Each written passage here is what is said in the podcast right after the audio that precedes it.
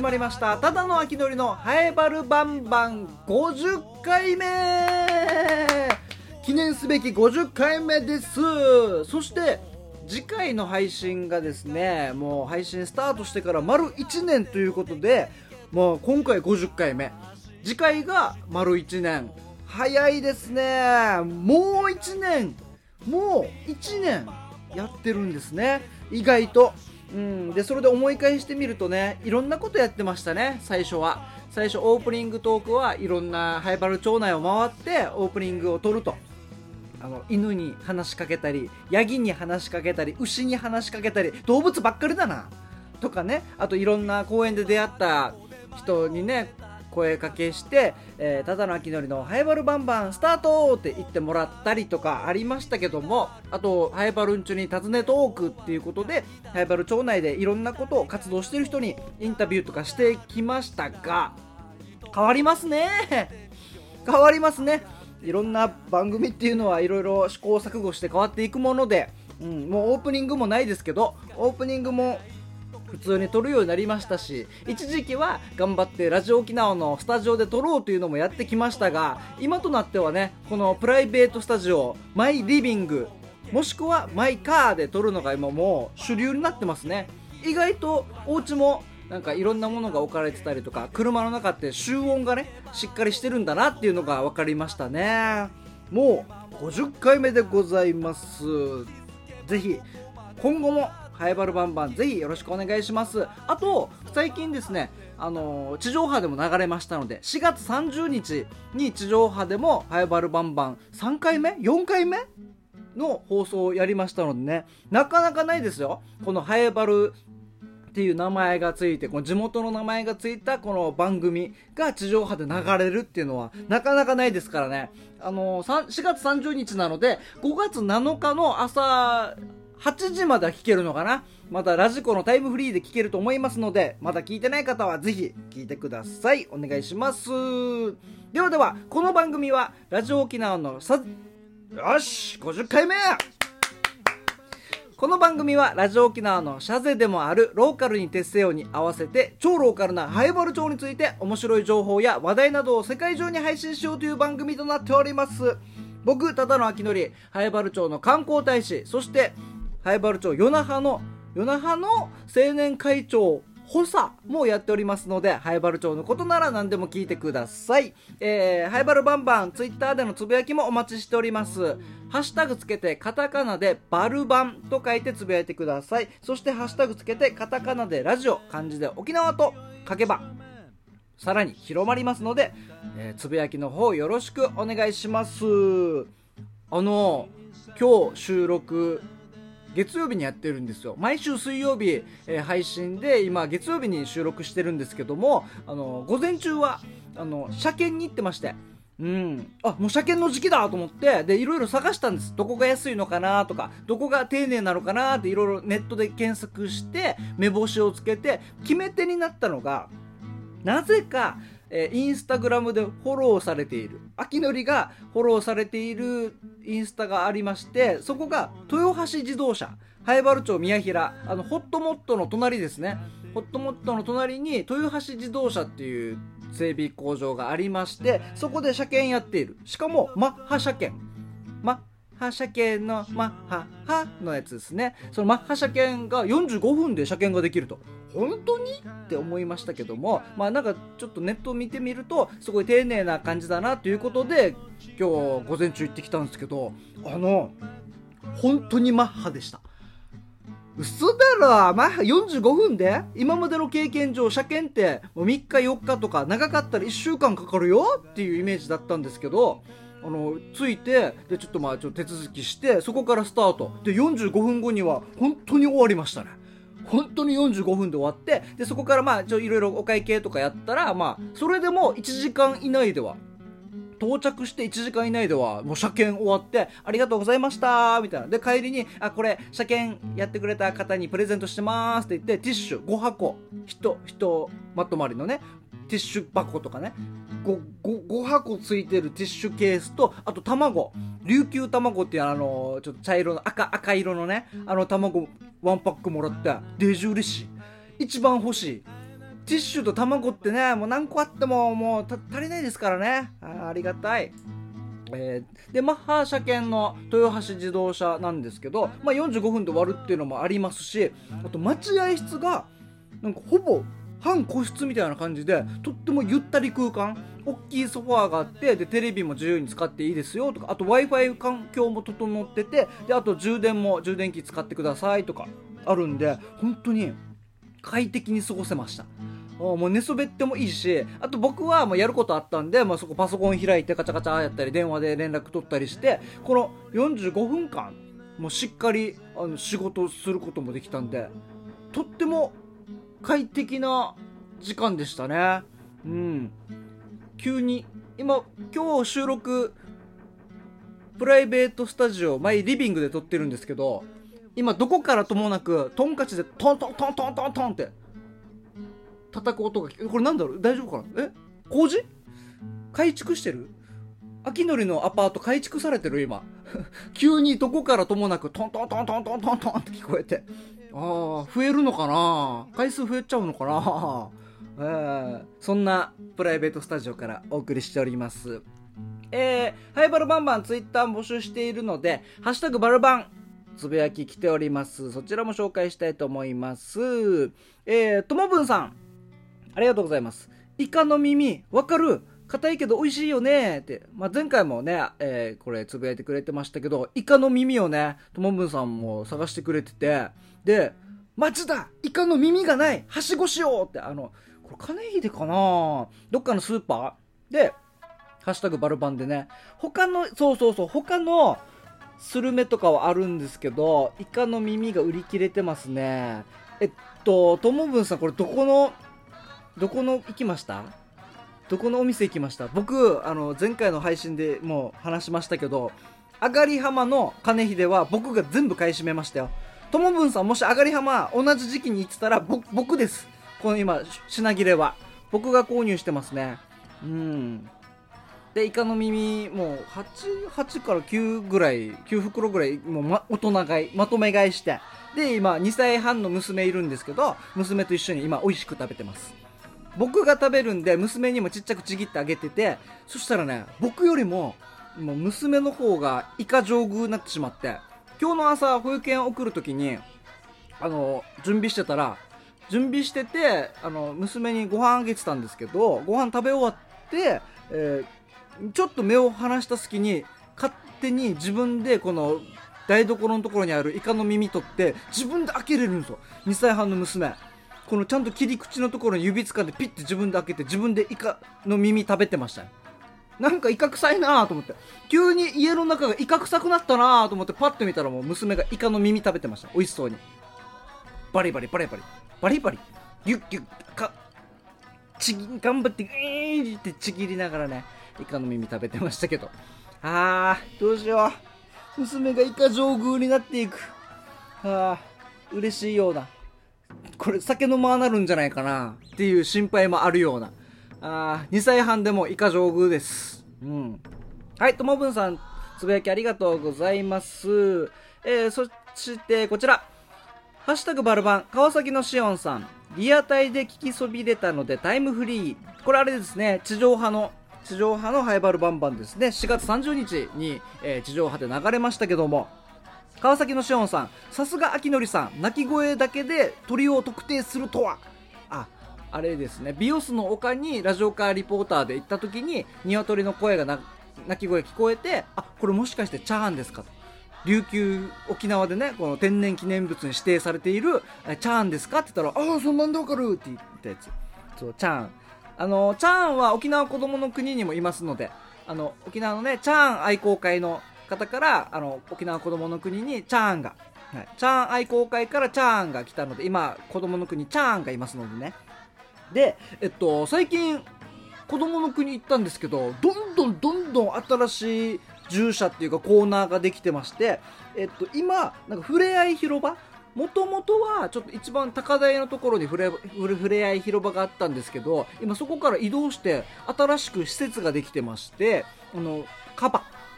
カバがいるところの隣がふれあい広場になっててでなんか予約制ちょっと5分前とか10分前からの予約開始で予約制であの子供たちとウサギとかモルモットとかがそのテーブルのね自分たちの家族のテーブルに1人1匹ずつモルモットとか来て触れ合えるみたいなのがやってましたね。限定組とかかな？でも30分おきにやるので全然なんか触れ合いできるのかなとか。あと羊の餌やり体験とかもこのカバとチンパンジーの獣舎の近くにできてますんで。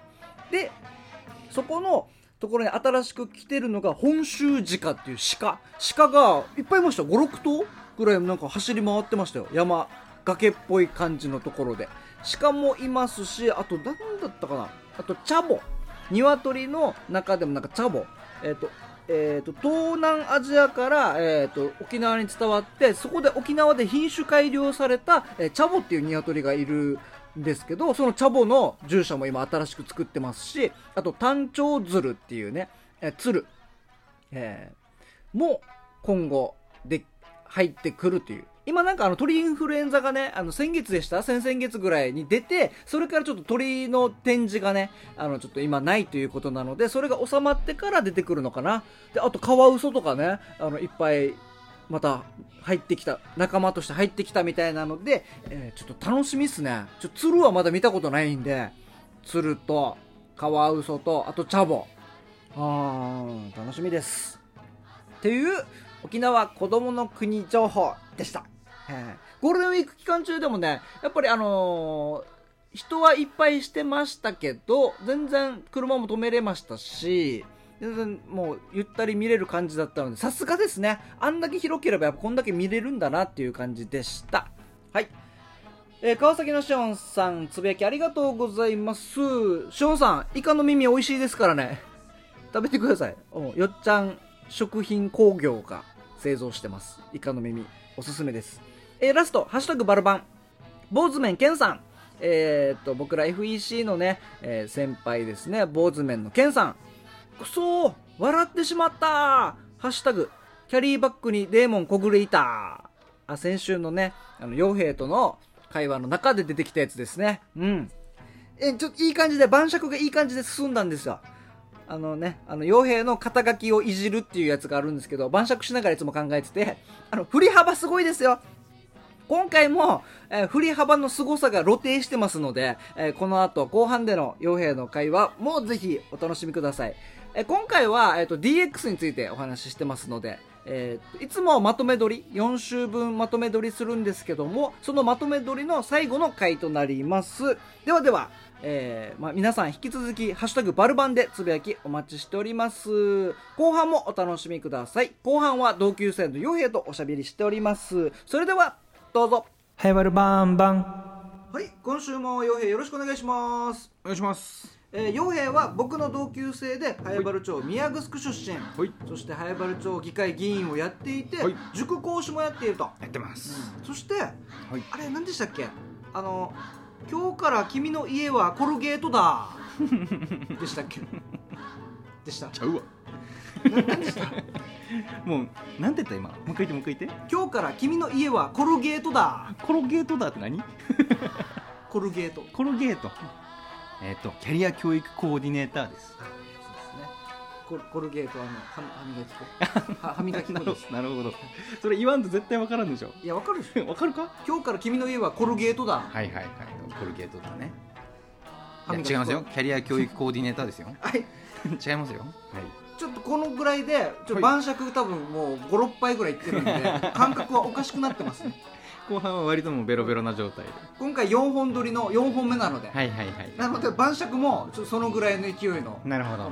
時間が経ってますね、はいはいはい、じゃあ今週は何を話しましょうか？はいこの前、えっと、中小企業診断士の話をちょっとしたじゃないですか、はい、それとちょっとつながるとこなんですけど。中小企業診断士。そうそう資格の勉強してるよってやつをしてて。いろんなアドバイスを企業そうそうそうそう人に対してやるってことね、うん、でそれのつながりもあってこの人事の勉強もしてさ。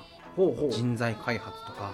人事。そう人的資源論みたいな、うんうんうん、経営学の分野の、うん、で結構面白いのを見つけて、うん最近 DX って流行ってるさ。ねまあね。デジタルトランスフォーメーション。今のところ傭兵からしか聞いたことないけど 本当に？俺の生活圏内で本当に？DX は入ってこない。DX 重要よ。新聞でうん。あなんかあ言ってるなってあー DX ってなんか言ってるな。うんうんうんあ早原町も DX はいはい。みたいな、そうなんです。ずっと押してますよ私、うん。それの人事の DX っていうのをうん。最近本読んでて結構すごいわけこれ。人事 DX まずそもそも人事っていうのは、はいはいはい。この会社の、はい。まあ、人事部があって、はいはい。いろんなじゃあ何部の何かの何々さそうそうそうそう。んは、じゃあ2年ここにそうですこの課にいたからじゃあ次来年はここに行ってもらおうとそうですそうです。いうのを割り振りする人そうだね人事。うん。そうそう、まあ、最初はまあ採用からねどういう人たちが欲しいのかっていうのを考えてうん。採用ページ出したりとかはいはいリクナビマイナビみたいに乗っけたりとかしてで集めてきた人たちをこう選抜していくっていうプロセスの設計をしてる。であとは入ってきた人たちの、まあ、給与をどう払うかとかさ、ほまあ社会保険とかのそういう細かいのもやってるわけね。あそうなんだ。そうそうそうそう、まあ、経理の人がやってることもあるとは思うんだけど、うんうん。でそれをじゃあこ個別の職員をどういうふうに育てていこうかっていうことを考えたり、うん。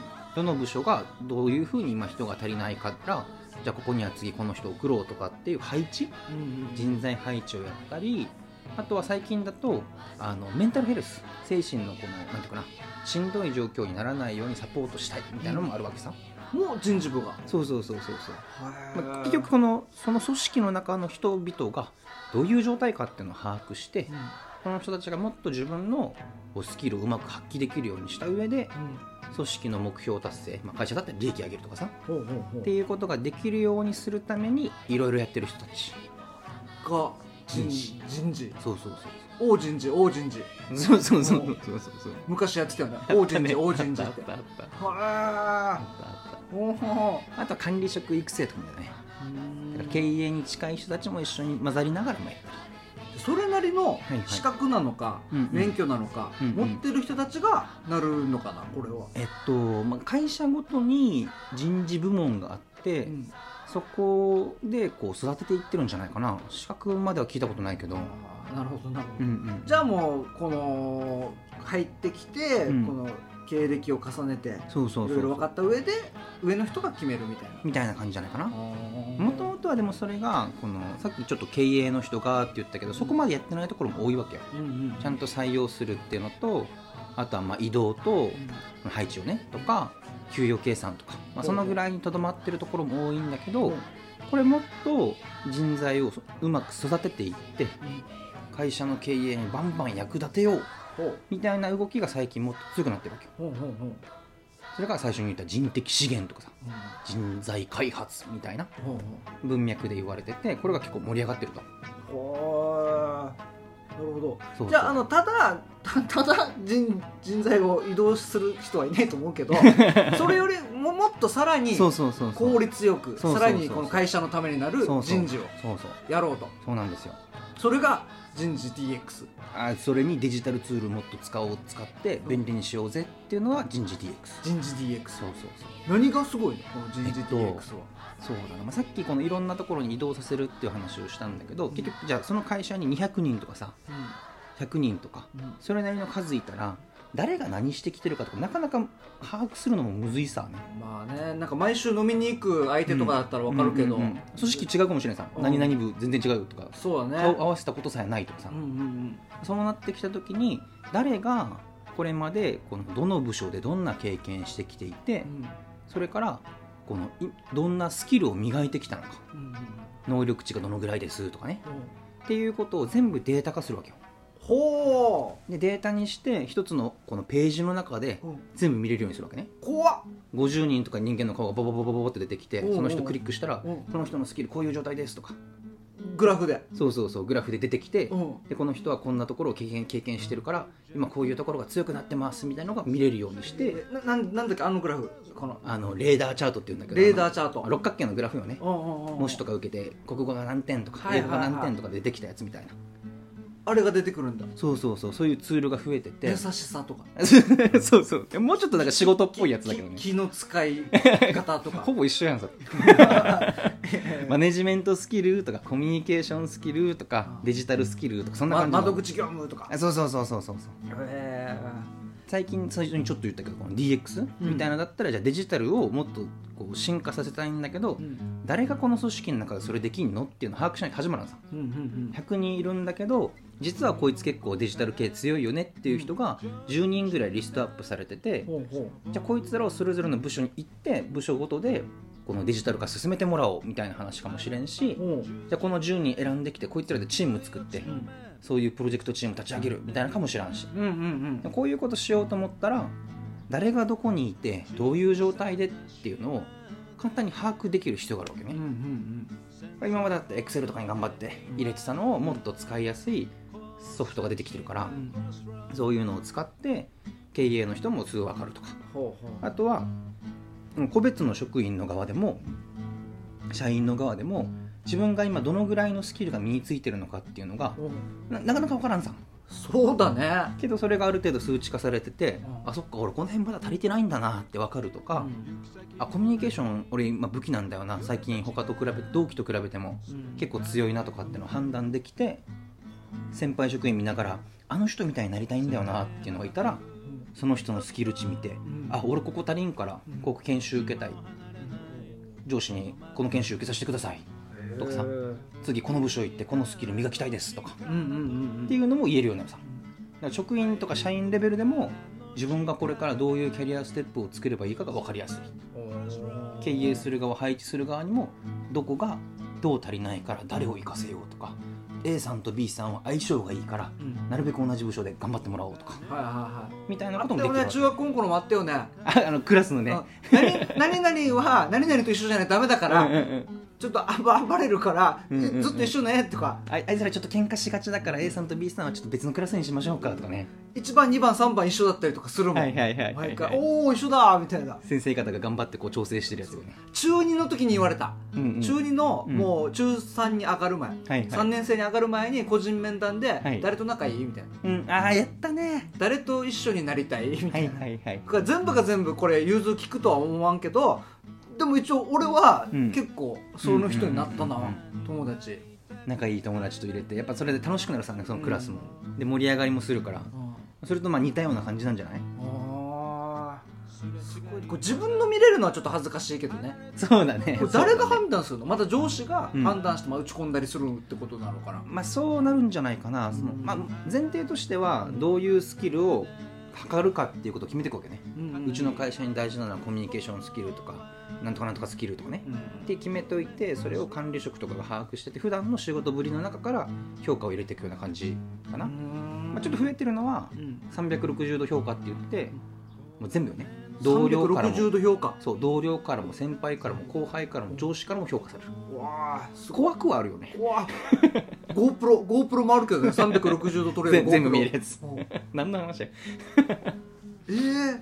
それでできてやっぱこの下から言われたらあ確かになみたいなのが見えたりもするわけよ。うん。管理職とかもそうさなかなか下の人たちから言われんから俺ちゃんとうまくできてるんかなみたいな悩むさ絶対、はいはい。そうだね。下からいろいろまた来てあなるほどここ俺の強みだったんだとか、ここ直さんとまずいなとかう、ん。この辺ちゃんと勉強しないととかはいそういうのが分かるってことよね。はいすごいね。それが今いろいろ発展してきてる。発展して取り取り入れようと。そうそう。HR テックって呼ばれる分野。HR テックそう。HR がヒューマンリソース。まあ人的資源とか人材みたいな意味ね。にテクノロジー組み合わせて HR テックうんっていうのが流行りだな。まあ人事 DX があることによって、うんうん。効率よくそうそうそうこの会社がどんどんどんどん良くなっていくってことだもね。そうんそうそう今まで時間かかってたのが時間かけなくて済む。もそうだしうん。もっとこうなんていうかなどんなスキル磨くかっていうことも判断できるようになるし優秀な人が優秀なところで働けるようにっていうのもあるしみたいなわあこれお笑い界にも欲しいな。確かに。お笑い界にもうん。今この芸人はうんうん。ずっと漫才やっててうん。コント少ないからコント多めにした方がいいとか。うんうんうんうん声の滑舌とかね。はいはいはいはい。声のボリュームとかあとこの臨機応変さとかのこのチャートが出てうんうんうん。ここ誰から学んだ方がいいとかね助かるよね。そうなると助かるよね。このこのネタやった方がいいよとか。助かる。あそっか。俺これいけてると思ってたんだけどこれ弱いんだなとかさ。ここに営業行った方がいいよとか、うんうんうんうん。なんかね。あーあーじゃあまあまずはこの人事 DX がね、はい。広がってちょっとお笑い界にも。お笑い界にも。来てほしいですね。能力値うん。評価されて。スカウターみたいな。こいつはあの辺が弱いみたいな。あ すぐ分かったらね何からしたらいいかが判断できるから。ーいいですね。これで。はい。じゃあこれもちょっと引き続きはい。何か進展あれば教えてください、これは面白い、面白い。見たい。めっちゃ大事。絶対組織強くなるよねこれね。うん。いいね、はい。人事 DX はい。激アツです。今週もよえありがとうございました、はい。ありがとうございました。また来週よろしくお願いします。はい。さようなら